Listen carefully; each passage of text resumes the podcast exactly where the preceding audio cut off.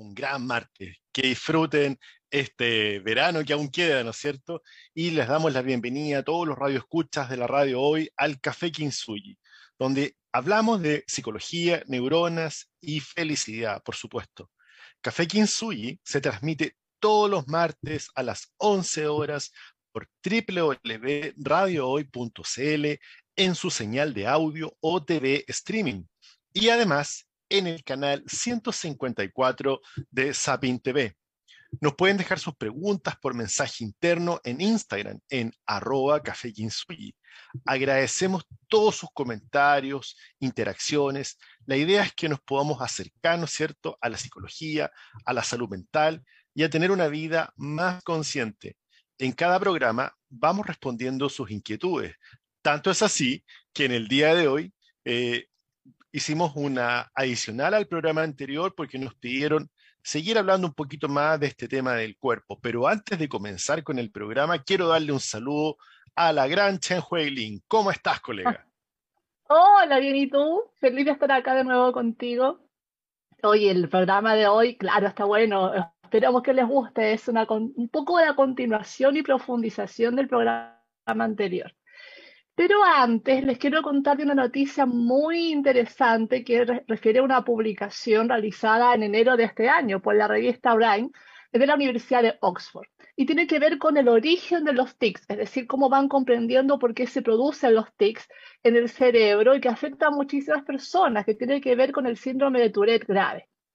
El hallazgo es el hallazgo de una red cerebral común implicada en la generación de las compulsiones motoras y verbales que podría favorecer el uso de la neuroestimulación para justamente el tratamiento del síndrome de Tourette.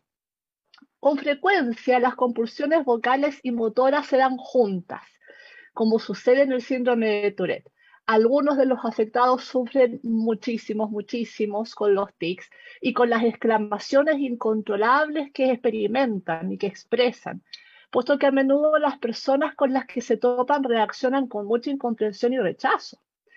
Los investigadores de la Universidad de Medicina de, Charité eh, descubrieron ahora la red cerebral que es responsable de estos tics. Es muy, muy importante porque en el fondo eh, abre, abre camino, abre, eh, abre puertas a generar más, más investigación en esto y a ver si se pueden generar tratamientos favorables para estos trastornos.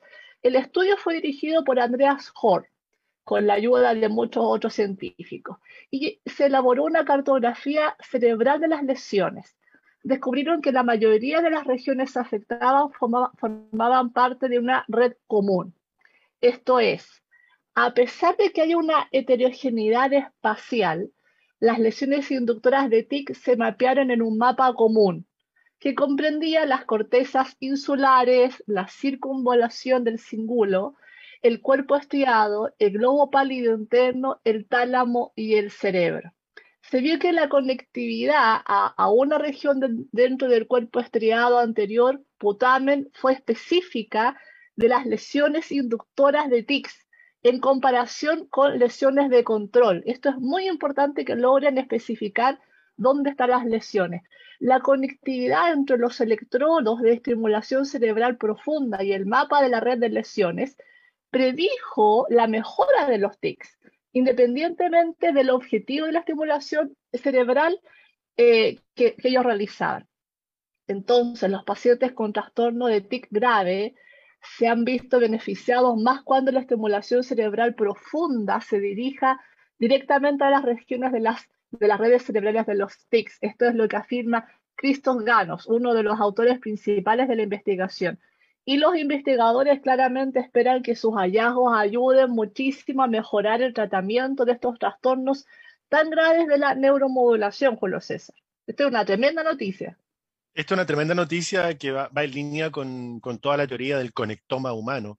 El conectoma, para que expliquemos un poco a los oyentes, tiene que ver con este mapa maravilloso que tienen las neuronas, ¿no es cierto? Poder mapear el cerebro. Mapear el cerebro es la teoría del conectoma y esto permite, por ejemplo, ya ubicar regiones específicas, así que este hallazgo ya es parte de la teoría del conectoma, porque si trabajamos en un área específica, miren el beneficio que tenemos en los pacientes con esta problemática del síndrome de Tourette.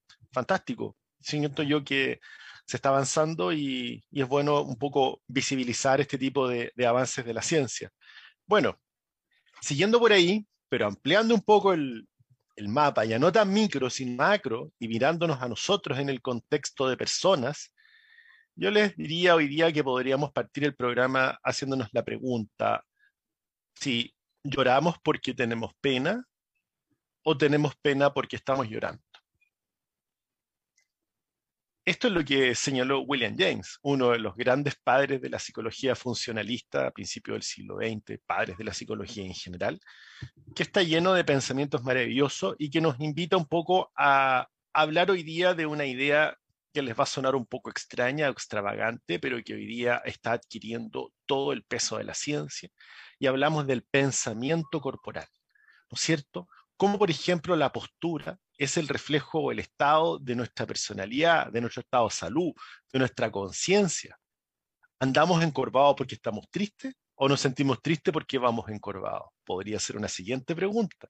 Y ahí un poco vamos entendiendo esto del cuerpo, de la postura, que son algunas de las temáticas que hablaremos hoy día con Chen Huilin, eh, y en cómo esto, esta vieja idea de separar la mente del cuerpo o el cerebro del cuerpo eh, es una vieja idea dualista de René Descartes del siglo XVII que ya tenemos que empezar eh, a, dejar guardadita, porque en realidad hoy día podemos hablar y afirmar claramente que hablamos de un pensamiento corporal también, Hui. Sí es. Bueno, hay, hay una tarea en el fondo, una tarea re, importante que es un experimento re interesante que surge, eh, que realiza Antonio Damasio y este habla de el juego, el juego de Iowa, el juego de hacer. Y fue propuesto y diseñado principalmente en base a una hipótesis concreta, explicativa de la toma de, decisiones. Y se trata de la hipótesis del marcador somático de Damasio. Damasio, Antonio Damasio, es reconocido mundialmente como uno de los neurocientíficos más relevantes de la actualidad de origen portugués. En ella, eh, este propone que el proceso de la toma de decisiones se encuentra fundamentalmente guiado y modulado por las respuestas emocionales y somáticas. Esto lo viene diciendo desde hace mucho tiempo y probablemente que no los escuchen por primera vez van a decir, pero ¿cómo? Si siempre nos han dicho que las decisiones son racionales. Y la verdad es que está comprobado neurocientíficamente que esto no es así las respuestas somáticas se anticipan a las consecuencias de nuestras decisiones, de tal modo que clasificamos las posibles elecciones en busca de las más favorables para nosotros. Las respuestas emocionales son interpretadas por una red o una vía neuronal en que la amígdala, en contacto con el hipotálamo, y el tronco encéfalo generan impulsos que posteriormente son regulados por estos núcleos de cara a generar una respuesta somática.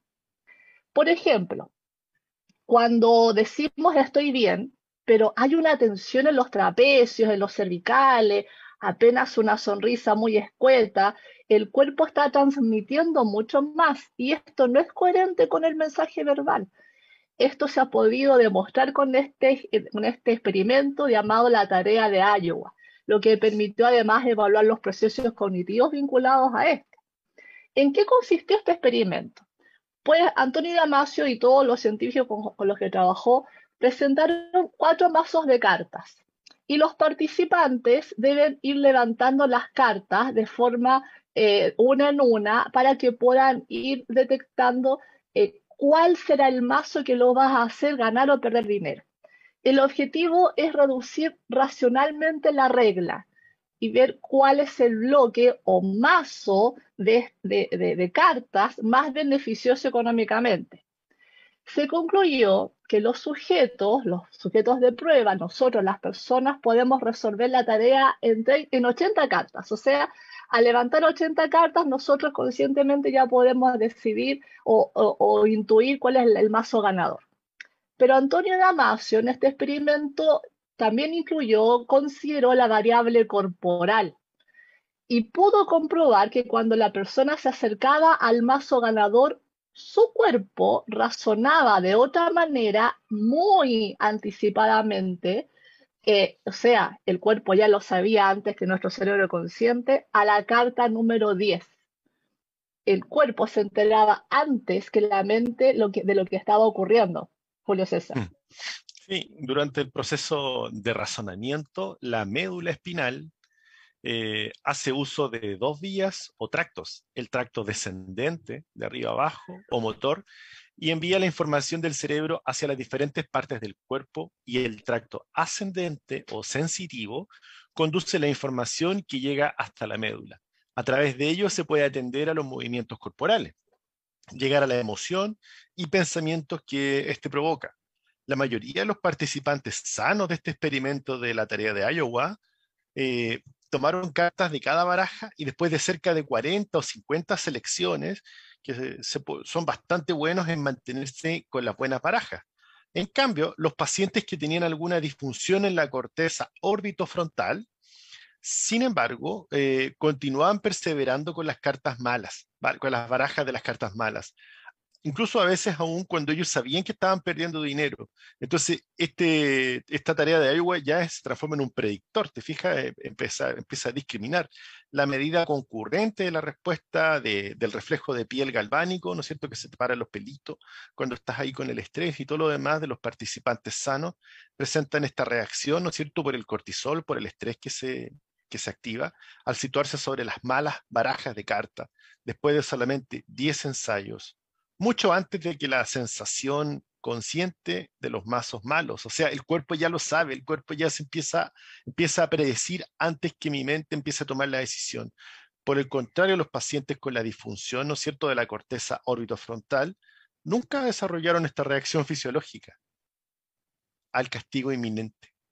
O sea, el cuerpo no les funcionaba, ¿no es cierto? En, cambio, en los, pacientes sanos sí.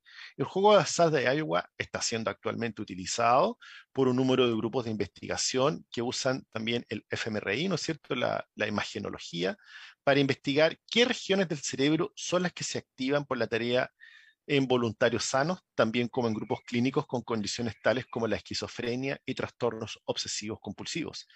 Es por ello que una respuesta es marcada ¿no es cierto? Este marcador, ¿no es cierto? Somático en el cuerpo, cuando hablamos de somática hablamos del cuerpo, como agradable o desagradable, algo que tiene como consecuencia que se replique o que se evite la conducta que la provocó.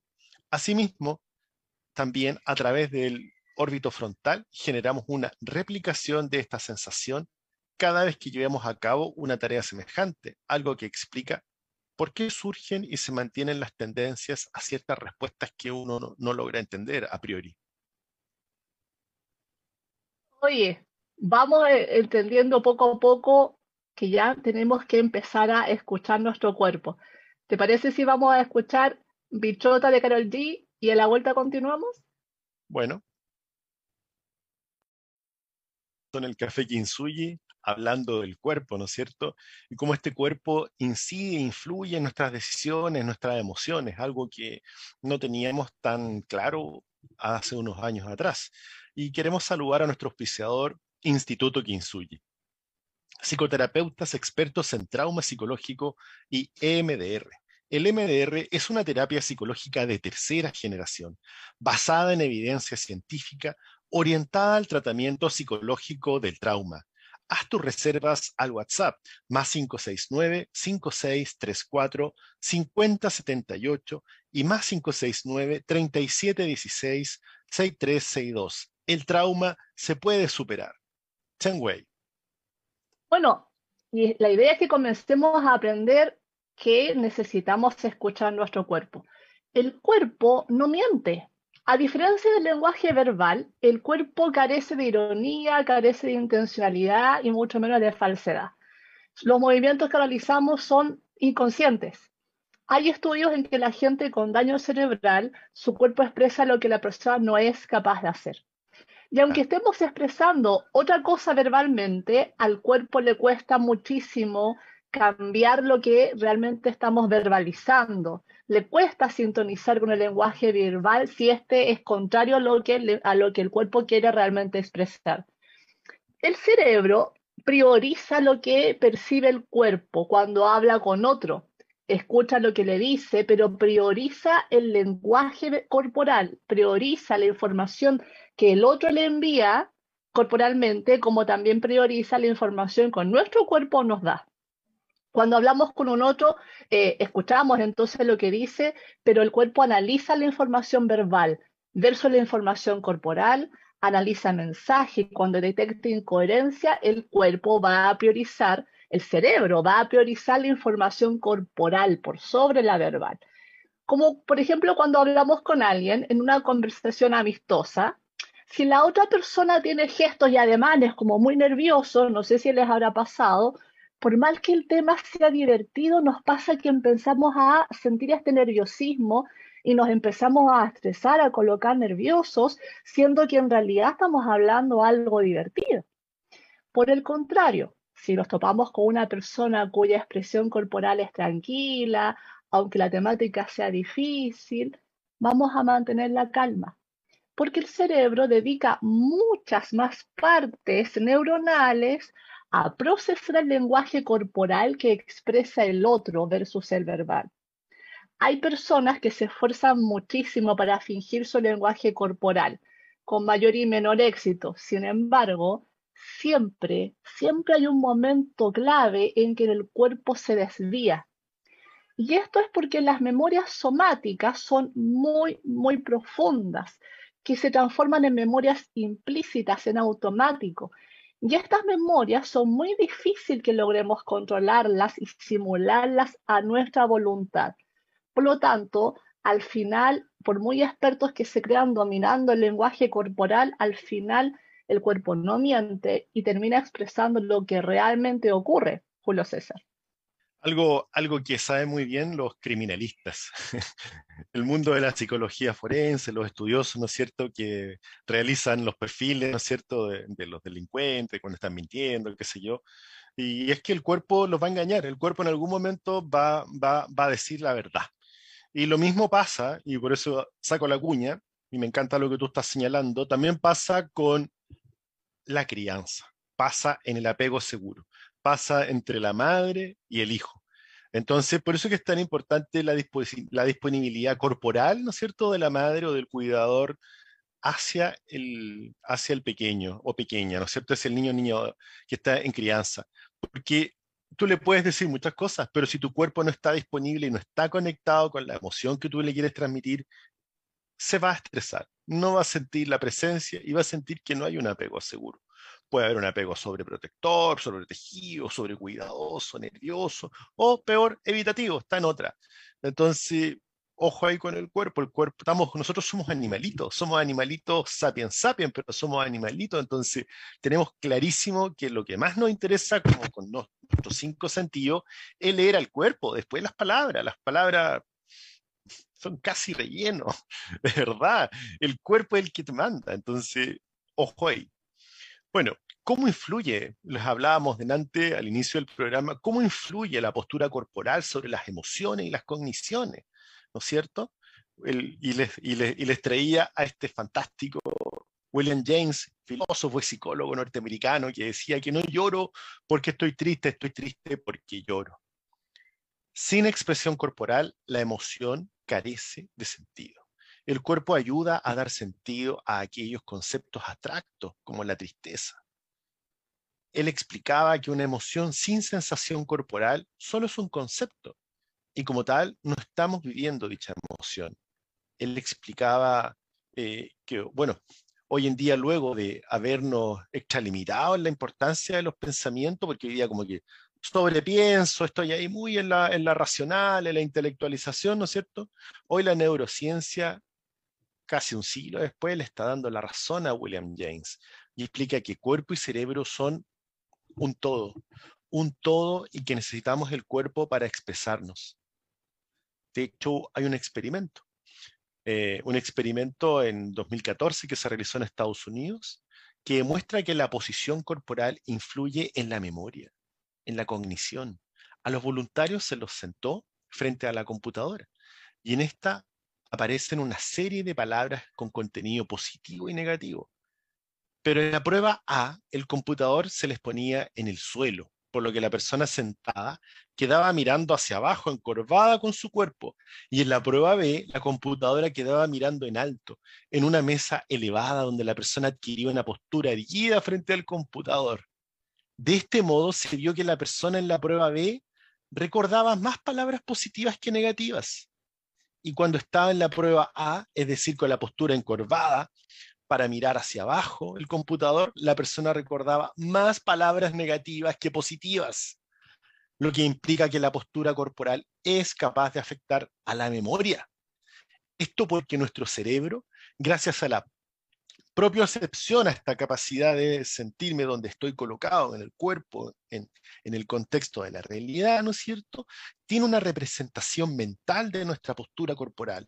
Sabe que hay posturas corporales que dicen estoy triste o estoy bien. Entonces, cuando está con la postura erguida, el cuerpo está bien, por lo que se activa el hipocampo y recuerda más palabras. El hipocampo es donde están la mayoría de las memorias que se albergan, ¿no es cierto? Hoy en día se investiga cómo la postura corporal de usar el celular, ¿no es cierto? Que siempre estamos hacia abajo y el notebook hacia abajo, es capaz de influenciar en nuestras emociones y cogniciones. Así es. Bueno, también surge la hipótesis de la retroalimentación facial, donde la cara es una de las zonas más importantes esto explica que según nuestra expresión facial será nuestra emoción. Fíjense lo importante. Eh, esta es una propuesta en donde nosotros siempre hemos como sabido que una emoción tiene una representación facial, ¿no? Acá estamos diciendo que la, alimentación es bilateral, es una retroalimentación. Nuestra expresión facial va a definir nuestra emoción. Ahí lo que decía William James. Hay un experimento que se publica en Science y que muestra que solo con sonreír, aunque sea forzadamente, o sea, aunque estemos tristes, si nosotros sonreímos, la amígdala, que es la encargada de, controlar la ansiedad, el miedo, la angustia, va a reducir su activación. En cambio, al fruncir el ceño, sin que tengamos la necesidad de hacerlo, vamos a ver cómo la amígdala se activa y con ello se activa la sensación de angustia, de ansiedad y de miedo. En este experimento se muestra a, los voluntarios caricaturas con chistes, chistes, o sea, debiésemos reírnos todos. Sin embargo, en la prueba A, los voluntarios leen los chistes con un lápiz en la boca que les hace un lápiz que se coloca de manera horizontal, se colocan sus labios para que puedan generar la sensación de la, expresión corporal de sonrisa, o sea, así. Y en la prueba de los voluntarios deben llevar el, lápiz a la boca, pero así, como chupando. Entonces los labios dejan de sonreír y van frunciendo los labios y también el, el ceño. Así. Con esto se vio que la posición eh, del lápiz en las personas que generaba la sonrisa los, voluntarios valoraron positivamente los chistes, dándole nota 9. Los encontraron muy, muy graciosos. Pero los voluntarios que tenían el lápiz con la postura del enojo, así, valoraban negativamente los chistes, aunque estuviesen sido muy buenos. Los encontraban malos y los puntuaron, con los puntuaron en promedio con notas 5, pese a que eran muy entretenidos. Esto nos va mostrando que el mundo lo interpretamos de modo diferente solo de acuerdo a cómo es nuestra musculatura facial, cuerpo, somático, marcador somático. Pero cuando sonreímos sentimos que el mundo nos sonríe, ya que estamos percibiendo nuestro entorno o interpretando nuestro entorno bajo un prisma más amable, lo que obedece a nuestra subjetividad dada por la información de la percepción de nuestro cuerpo. Mira qué importante es Julio César. No, genial. genial, genial. Me acordé de Albe Moutin, que, que es el... Albe Moutin. Albe Moutin es el, eh, es una técnica que fue desarrollada por psicólogos y y para el mundo de la dramaturgia, del teatro, donde también se les enseña que a partir de, la actuación de la risa, la actuación de la tristeza, la actuación de las emociones desde el cuerpo, podemos llegar a conectarnos con ellas y vamos a terminar sintiéndonos o tristes o alegres, etc. Algo que ya desde, desde este mismo momento invitamos a todos quienes nos escuchan a ponerse el lapicito, ¿no es cierto? Y, hacer un poquito de sonrisa, a, a buscar en el cuerpo mi postura, la sonrisa.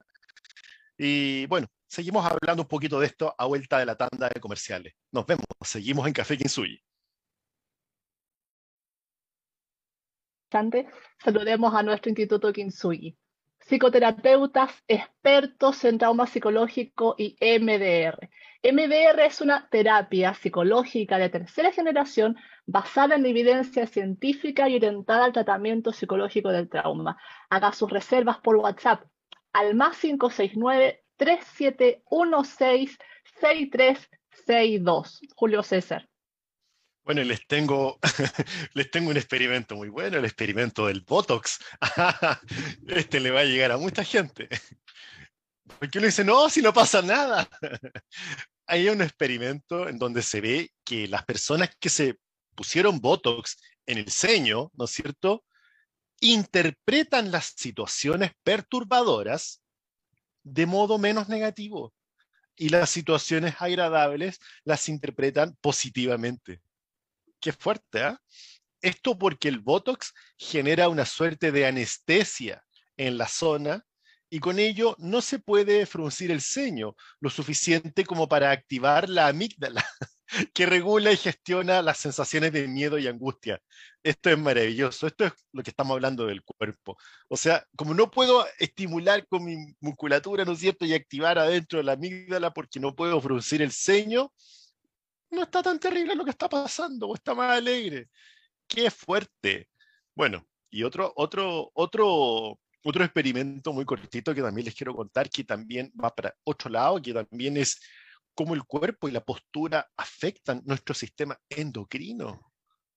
Ojo ahí. Dana Carney de la Universidad de California y otros investigadores en el 2010 publicaron su investigación Posturas Poderosas, breves exhibiciones no verbales afectan los niveles neuroendocrinos y la tolerancia al riesgo. Siempre se ha sabido que los humanos y los animales también expresan poder mediante ciertas posturas abiertas y expansivas. Pero Carney quiso confirmar si realmente estas posturas causan poder. Los resultados de este estudio confirmaron la predicción de que posar en exhibiciones no verbales de alto poder a diferencia de exhibiciones no verbales de bajo poder, causaría cambios neuroendocrinos y de comportamiento tanto en participantes masculinos como femeninos. Ahí recordé al tiro, sí, ahí recordé al tiro eh, cuando uno se estira y se agranda en forma de X, piernas abiertas, brazos abiertos, cuello hacia arriba, por un buen rato, y después se puede hacer así como el gorila, ¿no es cierto? Grande, porque estas son posturas de gorila, el gorila alfa de la manada aumenta endocrinamente la testosterona y con ello el nivel de autoconfianza y seguridad en mí y me siento mejor, más alto, más grande, más seguro. Pero también quienes me ven me van a ver más seguro, más grande, más portentoso, por ende van a tener mayor confianza en mí. Esto es fantástico. Apréndanlo, está por ahí. Síganlo. Bueno, complementando un poco lo que tú estabas contando, ¿cómo fue que, que que estos investigadores a cargo de Carney eh, pudieron, pudieron justamente acelerar esto. Es porque solicitaban a los participantes del experimento que posaran de distintas maneras, distintas posturas. A unos los hicieron sentarse y colocar los pies en la silla. A otros con los brazos hacia atrás, la típica posición con los brazos hacia atrás, apoyando la cabeza con los brazos. Eh, apoyando apoyados en la mesa, mirando hacia abajo etc. Con esto lograron detectar que al cambiar las posturas corporales hacia posturas de superioridad, las personas aumentaban en minutos sus niveles de testosterona, que es lo que tú nos estabas diciendo, tanto en hombres como mujeres, como también disminuía el cortisol y aumentaba los sentimientos de poder y tolerancia al riesgo. En cambio, los, eh, los, los, que tenían las posiciones de bajo poder exhibieron el patrón opuesto. ¿Y cómo fueron viendo esto? Porque iban generando tomas de muestras de saliva antes y durante los, cambios posturales y ahí luego, con estos análisis de saliva, fueron viendo los indicadores de la de estas eh, eh, niveles de testosterona, de cortisol, de cómo iban cambiando. También hay otra, hay otra, hay otra postura también muy interesante que refiere al sistema linfático, donde dice que los, eh, los doctores, investigadores Helen Bebenbeit y Hedon Lee de las universidades de Stonebrook y Rochester de Estados Unidos en el 2015 descubrieron que dormir de lado ayuda al sistema linfático a limpiar el cerebro. Por lo que la postura en que dormimos nos hace más o menos propensos incluso a prevenir o fomentar la enfermedad de Alzheimer. Se ha visto, porque se ha visto que los cerebros con Alzheimer, pese a que sigo habiendo un debate en si hay bacterias involucradas en esto o no, en el cerebro se originan una especie de placas betaminoides que son basura neuronal. Y esto, nuestro sistema linfático, que es nuestro sistema de limpieza neuronal, se activa al dormir. Ya le hemos hablado de lo importante de dormir. Cuando dormimos, nuestro cerebro se encoge y los líquidos empiezan a moverse para limpiar mediante el sistema linfático. Entonces, estos científicos estudiaron mediante resonancia magnética los cerebros de una serie de pequeños roedores del laboratorio anestesiados y colocados en tres posiciones distintas. El lateral, boca abajo y en posición boca arriba. Luego de analizar diferentes imágenes de la vía linfática cuando dormían, concluyeron que dormir boca arriba o boca abajo el sistema linfático no actúa de la manera más eficientemente, no limpia del modo más eficientemente estos desechos químicos y nocivos. Sin embargo, la forma en que mejor lo hace nuestro cerebro, la mejor forma en que nuestro sistema se activa es cuando dormimos de lado y específicamente del lado izquierdo. Según estos expertos, entre los desperdicios cerebrales eliminados por el sistema linfático se incluye el péptido amiloide y las proteínas TAU. TAU, productos que son productos químicos que afectan negativamente a los procesos cerebrales. Y si se acumulan, pueden contribuir al desarrollo de la enfermedad de Alzheimer y de otras de carácter neurológico, Julio César. El trabajo refuerza la idea de que dormir ayuda a limpiar.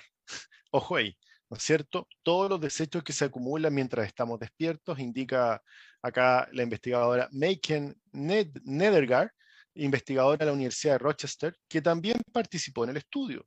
Y también nos recuerda que muchos tipos de demencia están vinculados a trastornos del sueño, incluyendo las dificultades para conciliarlo. Por lo que, a su vez, el aumento de estos trastornos del sueño pueden acelerar la pérdida de memorias en las personas con Alzheimer. O sea, vemos acá que hay un círculo vicioso, hay una, hay una, hay una lógica, ¿no es cierto?, que va más allá de que me dio o no me dio la enfermedad, es que yo también puedo ir, puedo ir trabajando para o, eh, buscar factores de detección o evitarlo, si es que es posible incluso. Entonces, mira lo que hace un buen sueño y lo que hace la postura corporal bases neuronales también que hay entre la mente y el cuerpo, algo que también tenemos que hablar hoy día. ¿Cuál es la parte del cerebro que se encarga de procesar la información del cuerpo? Antes, saber que existen más de cinco sentidos conocidos. No solamente tenemos el gusto, el tacto, no, también tenemos la ecterocepción y la interocepción y la propiocepción. La ecterocepción corresponde al olfato, al gusto, a la vista, al tacto, a todo lo que ya conocemos. Pero la interocepción son las sensaciones que vienen de nuestro cuerpo, como sentir los latidos del corazón, el reflejo galvánico que es la piel de gallina, el cosquilleo de estómago, la sed, la sensación de la vejiga llena, etc. Nos pasa algo en el cuerpo y con ello el cerebro sabe que tiene que hacer algo, ¿no es cierto? Siento sed, pues tengo que beber agua. Eso es la interocepción. No le hacíamos caso a estas cosas tenemos que incorporarlas, ¿no es cierto? Hay que, ir, entendiendo y escuchando al cuerpo. Y también está la propia percepción que corresponde a la percepción de la posición del cuerpo. Regula la dirección y el movimiento del cuerpo, las reacciones espontáneas de mi cuerpo. Entrega al cerebro, ¿no es cierto?, la representación en que mi cuerpo cree que se encuentra. El cerebro prioriza entonces la información que entrega la propia percepción y la interocepción por sobre la heterocepción. O sea, para decirlo en castellano, estos cinco sentidos pasan a, segunda, a segundo plano. Lo más importante es la ínter y la propia excepción. Cómo estoy parado, cómo estoy en qué postura y qué siente mi cuerpo en relación a mis latidos, a mi respiración, a mi sed, a mis ganas de ir al baño, etc. La propiocepción propaga su información en todo el cerebro, influye en la atención, en la memoria, en el estado de ánimo. ¿Cómo? Hay que entrenar nuestro cuerpo y cerebro en atencionar en la interocepción y en la percepción ya que no estamos acostumbrados a esto. Normalmente no escuchamos los susurros de nuestro cuerpo, ¿ah? como dice Antonio Damasio, el gran Antonio Damasio Changüey. Bueno, seguimos ya con la última parte, pero regresamos después de escuchar Bonita de Juanes y Sebastián Yatra.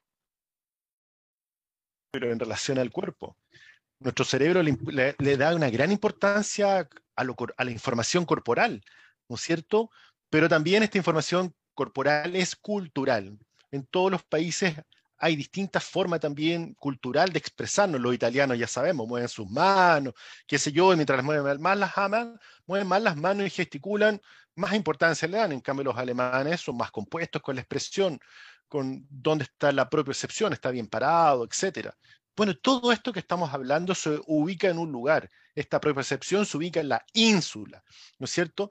Eh, que es un, y lo podemos ver en un estudio en la revista Nature de neurociencia, en la que investigadores pudieron darse cuenta de, de que en la ínsula hay funciones sumamente importantes.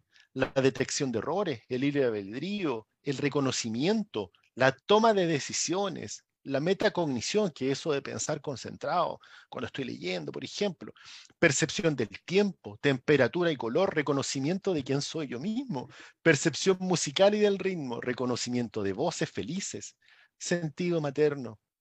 Qué lindo. Hacer sonreír o sonreír a uno mismo, entre otras. Qué importante entonces como la ínsula nos da toda esta información de la propia percepción y el cerebro la va incorporando, pero también haciendo las distinciones de acuerdo a la cultura en que se encuentra esta persona, Chen Claro.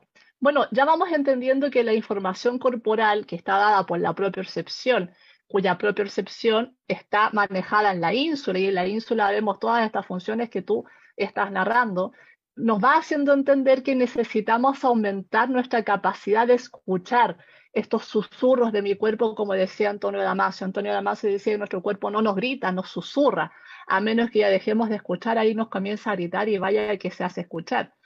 Entonces, la propia percepción y la interocepción son las, los sentidos que tenemos que aumentar.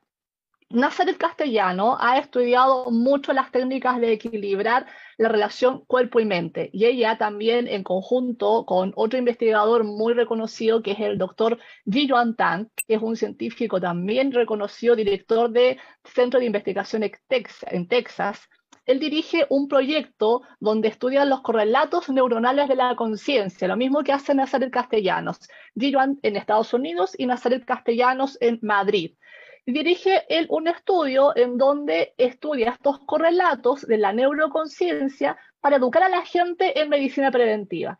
Y ellos han visto, ellos, ellos y otros también eh, neurocientistas, y que incluso también trabajando con Michael el que es otro neurocientista de Estados Unidos, han realizado hallazgos que dice que la práctica de Qigong y Qigong no, no tocaron el yoga, pero no porque estén diciendo que el yoga no, no sirve o se compara. No, solamente es que ellos han trabajado con Qigong y Qigong.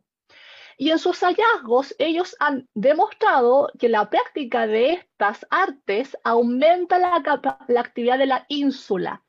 Por ende, aumenta la capacidad de todas sus funciones, por ende, aumenta la capacidad de propia percepción. Es decir, nos contacta con esto que necesitamos activar, que es la percepción.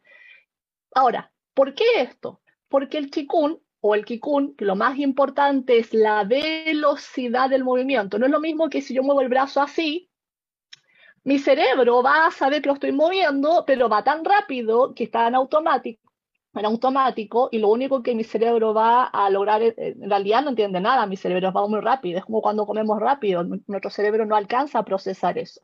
Entonces solamente generamos músculo, pero cuando nuestro movimiento del, del brazo, por ejemplo, va lento, en una velocidad muy lenta, mi cerebro comienza a entender y comienza a prestar mucha atención en ello. comienza a generarse una alta sensación de nuestro cuerpo y de temperatura por la cantidad de oxígeno que se consume y la cantidad de, de, actividad neuronal que tiene que concentrarse para llegar a procesar este movimiento. Por ende, lo que se ha visto que la lentitud de los movimientos, que es la clave en la práctica de estas prácticas de, de meditación corporal, es que nuestro cerebro va procesando de mejor manera y se va generando eh, las ondas alfa, que es algo que también ha contribuido la Universidad de Santiago con el científico King, en donde se ha visto que al generar estas ondas alfa producto de este movimiento, las ondas alfa lo que hacen no es generar un estado de relajación, es generar un estado de aumento de la atención y de aumento de la inhibición, es decir, nuestro cerebro comienza a dar prioridad a lo relevante y coloca freno a lo irrelevante. Con esto se frenan todas esas interferencias mentales externas o internas. Que tengo que hacer esto, que tengo que hacer lo otro, que me tengo que levantar, que no puedo hacer esto, que me va a pasar no sé qué porque no hice qué cosa. Todos estos pensamientos y emociones que nos empiezan a invadir, el cerebro, producto de las ondas alfa producidas por el tai chi y el qigong, comienzan a frenarse y con eso empezamos a aumentar nuestra capacidad de propiocepción. Si lo hacemos una vez, nuestro cerebro procesa. Si lo hacemos todos los días de manera consecutiva, de manera disciplinada, nuestro cerebro empieza a entender que esto es importante y empieza a focalizar hacia estos movimientos comenzamos a aumentar nuestra capacidad de propiocepción, nuestra ínsula aumenta sus capacidades, aumenta la generación de las ondas alfa y nuestro cerebro empieza a colocar freno a lo que no es relevante en nuestras vidas y colocar inhibición a lo que no es relevante en nuestras vidas. Entonces hacemos así, ¡fum! Y colocamos relevancia en lo que realmente nos importa. Espero que podamos, hayamos logrado haber transmitido en este cortito tiempo la irrelevancia que tiene nuestro cuerpo, nuestra postura sobre nuestras emociones y toma de decisiones, por ende, a nuestra regulación emocional y a nuestra capacidad de comunicarnos con los otros en este programa. Así que la recomendación es practiquen Tai Chi o Kikun. Eso es. Hasta el próximo martes, Julio César. Los invitamos a meditar en movimiento con el cuerpo. A meditar en movimiento. Tai Chi o Kikun. Abrazos a todos. Un abrazo. Buen martes.